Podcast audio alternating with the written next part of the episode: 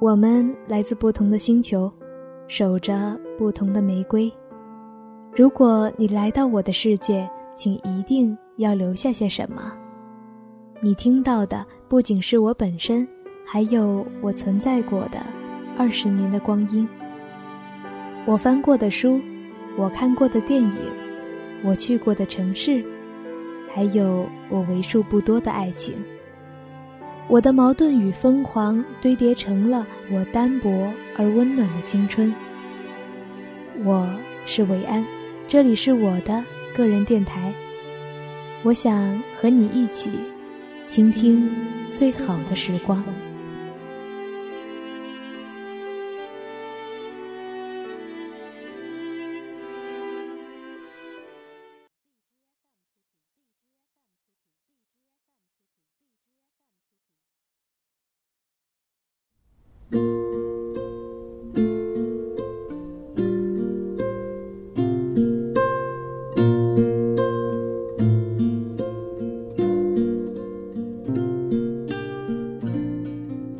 大家好，我是维安，好久不见。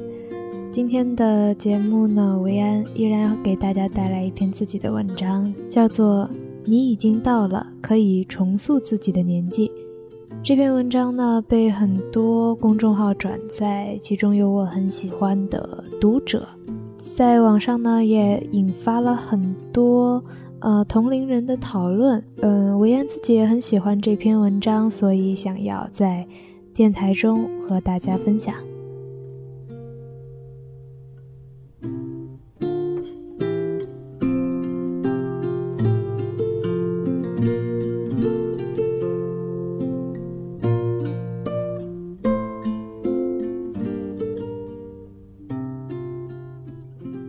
朋友送了我一本《牧羊少年奇幻之旅》，他在扉页上抄写书中的一句话。当你全心全意梦想着什么的时候，整个宇宙都会协同起来，助你实现自己的心愿。深有所感。其实这个世界上存在很多不可思议，不过奇妙的事情不常发生，不然就太没意思了。梦想实现的前提是，你想去做，无关强迫，无关刻意，甚至要带点虔诚。真真实实的出自内心。在过去的很长一段时间里，我对自己感到失望，因为一直以来活得太乖了。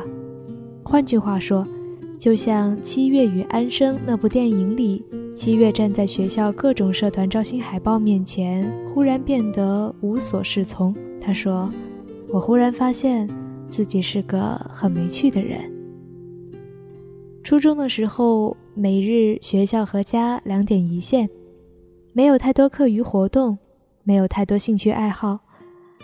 同班的同学叫我去露营，我觉得晚就拒绝；大家叫我去吃饭，我觉得人太多太吵也拒绝。有男同学偷偷塞情书给我，我面无表情的撕个粉碎。听到别人讲笑话的时候，会笑得很开心。但我永远是坐在一边傻笑的那个。每当轮到我讲笑话的时候，空气都好像变得冷起来。我拼命想让自己变得滑稽一些，却习惯性的端着掖着，怎么都和幽默无关。那个时候作风过于主流和乖巧，反而失去了一个豆蔻年华女孩子应有的生动与不安。如今的我好像不是这样子的，至少别人是这样说的。每当听到有人评价“和你在一起好有趣”或者“你好有意思哦”，在那些时候会很感动，在心里偷笑。虽然现在的我仍然说不上幽默，至少我慢慢的从过去的自己脱离出来。这些棱角与温润。都是自己帮自己打磨上色的。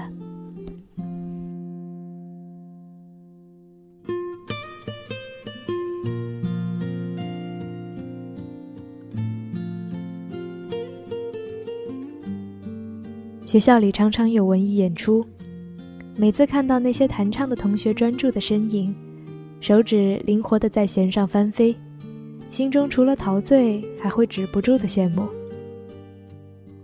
我曾经在一个半夜哭着问妈妈：“为什么小时候不让我学一门乐器？这样我现在就可以多一项技能了。”妈妈说：“你那时候上课已经很累了。”他这句话让我无言以对。我爸是英语翻译，按道理说从小应该就有双语环境，但在我的记忆中，他很少和我说英文。我上小学和初中那几年是他工作最忙的时候，有时候忙到碰不着面，需要家长签字的时候，就把作业放在桌上。我睡了，他很晚回来给我签好字。第二天早上他走了，我把签好字的作业放进书包里。小学六年级时的一堂英文课，老师让我们即兴用英文说一下自己周末干了什么。我眼神飘忽，低着头，却还是倒霉的被点了起来。支支吾吾了半天，头脑一片空白，干站了几分钟，最后结结巴巴的只挤出了一句话。老师的一句“你下去吧”，让我的自尊心粉碎。在很长的一段时间里，我把自己的无趣、没有出众的技能，怪罪到我的家庭上。埋怨父母没有为我的人生安排详实的计划，就让我自顾自待着，不小心就长大了。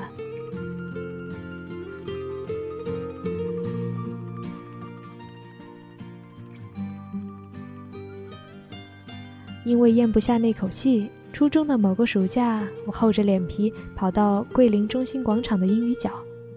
桂林是个旅游城市。也常常有很多外国人选择在这里居住养老，于是每周五晚上就会有很多老外在那里喝啤酒聊天，自发组成了相互交流的英语角。我和很多高中的哥哥姐姐一样，和那些带着各种口音的老外交朋友，就是在人群里结结巴巴，把脸给丢完了，然后慢慢进步，把自信又捡了回来。如今有很多人问你口语怎么练的呀？我会冠冕堂皇地说很多网上学来的科学方法，宁愿隐去那一段如今想起来唏嘘不已的负气时光。很多东西先决条件很重要，但是更重要的是后天自己为自己创造的条件。你现在的样子，从很大程度上来说是过去的自己塑造出来的。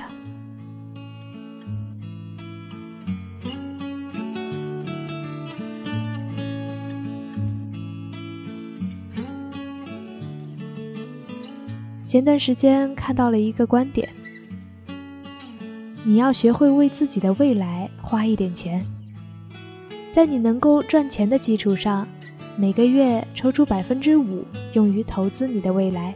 虽然看起来好像并没有多少钱，但你永远都预料不到那点投入能给你带来多大的回报。对于我们这些年轻的学生来说，每个月如果只剩下一百块，该怎样投资自己的未来呢？我举几个例子吧。如果你觉得自己在审美上有欠缺，怎么打扮还是很土，那么就每个月订阅几本服装杂志，学习一下常规配色和服装搭配吧，学习一下化妆和基本的礼仪。一年下来，至少会让你在买衣服这件事上少走很多弯路，在外貌上焕然一新。如果你觉得自己头脑很空、出口无章，那就去给自己办一张借书卡，或者每个月给自己买几本书吧，认真读、仔细分析，并有文字产出，积极与他人分享所得。一年下来，你的眼界会比之前宽广不少。如果你想学一些实用的技术或者技能，网上其实有很多开放资源，很多免费的学习网站。比如 MOOC，比如网易公开课，或者买一些付费的课程，有的甚至可以为你颁发证书。坚持一年下来，如果再玩起 PPT 或者 H5，我相信你会厉害很多。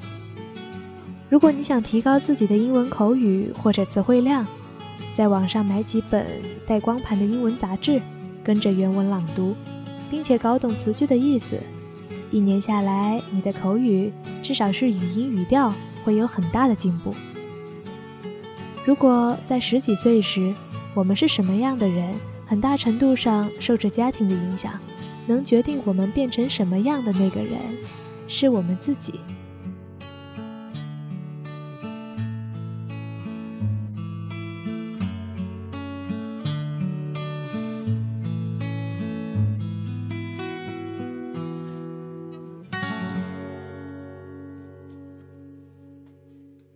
有的人攒了很久的钱买一把死贵的吉他，天天没命的练。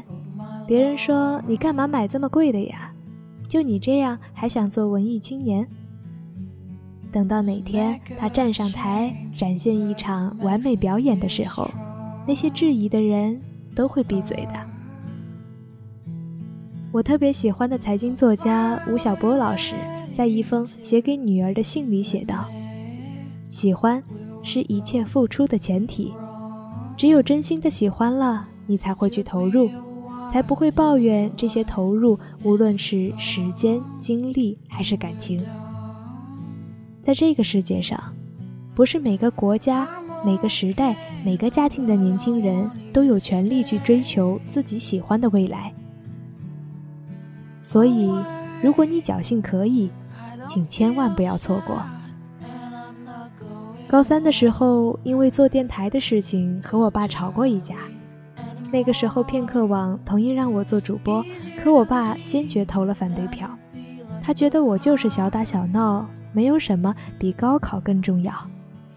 现在我照样做着自己喜欢的电台节目，爸爸会准时收听我的节目。他感慨：“我从来没想到我的女儿会成为这样的人。”我说。我会比你期待的活得更好，因为我开始按我自己的方式活了。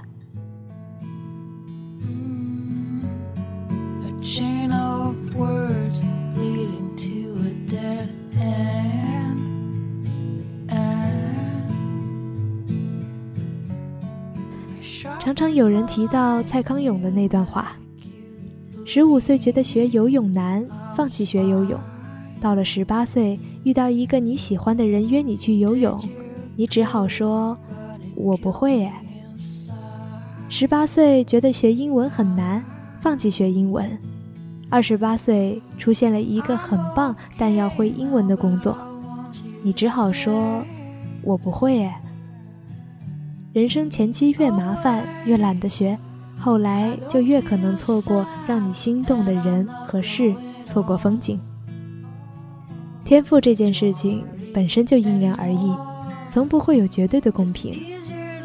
出身贫穷或富贵，也都不是我们可以选择的。可是每个人都有追求梦想的平等的权利。到了二十多岁，是可以给自己创造机会去改变现状的。真心想做一件事情的时候，再大的困难也可以克服。不想做一件事情的时候，再小的阻碍也成了理由。千万不要光顾着羡慕，却无动于衷。高中的时候，常常对未来满怀憧憬，毕业留言里也爱写“愿你成为想成为的人”之类矫情又鸡汤的话。那个时候只是简单的说说而已。如今到了一个可以重新塑造自己的年纪。和过去说再见的年纪，我知道你们的内心都有着一个展翅欲飞的隐隐而动的自己，它就藏在你的身体里，需要你打破这副躯壳，才能翩跹自由。要记得，成为想成为的人，不要只是说说而已。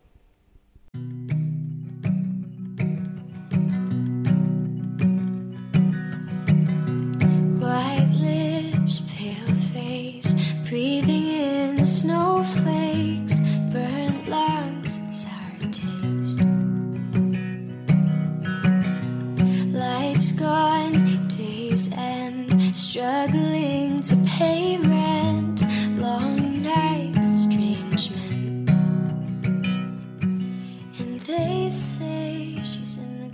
这篇文章就到这里了。嗯，不知道会不会引起你的一些思考呢？如果你还想了解维安的其他文章，可以关注我的公众号“维安记”，记是记录的记。那么这期节目就到这儿啦，我们下期再会。